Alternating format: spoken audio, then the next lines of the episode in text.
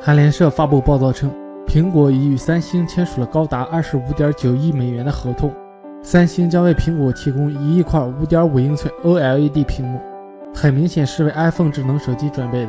这份合同将为期至少三年。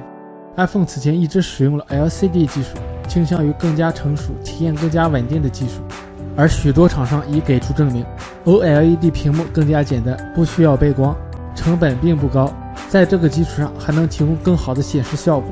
而最新的 Galaxy S7 使用的 AMOLED 屏幕，在呈现统一色彩的时候，几乎不会生成颗粒感很强的图像。苹果已在 Apple Watch 上采用了 AMOLED，由于屏幕背景一直是深色的，AMOLED 屏幕确实更加有效率、更省电。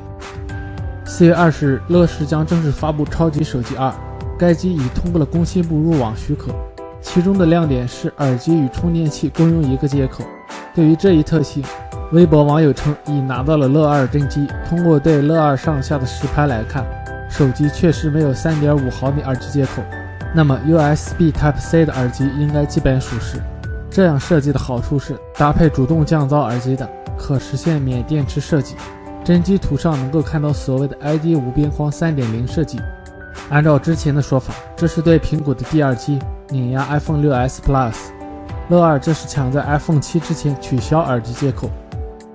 爆料战斗机 EVLEX 给出的一张图片，手机型号是 Moto G4 Plus，图片仅是一部分初步的渲染，能辨认出这应该是正面指纹识别按键。造型是一个瘦高的巨型，两边的边缘过渡也非常圆润，和之前曾疑似现身的 Moto 新机非常相似。Moto 现在已经有了 X3 和 J4 Plus 两款产品。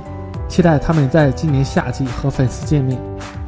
特斯拉公司的一位员工日前透露称，他们将会在最新发布的 Model 3上搭载抬头显示功能。特斯拉称，Model 3使用了一块15英寸超大中控显示屏来实现所有的操作，可以显示行车信息。但这款电动汽车并没有搭载传统汽车所拥有的仪表盘。如果 Model 3将加入抬头显示功能的话，可以让汽车的设计显得更加合理。特斯拉刚刚聘请了一名曾就职于专门开发抬头显示器公司的工程师，而 CEO 马斯克表示，Model 3将采用持久性的发布方式，会在2017年底之前陆续公布一些新功能。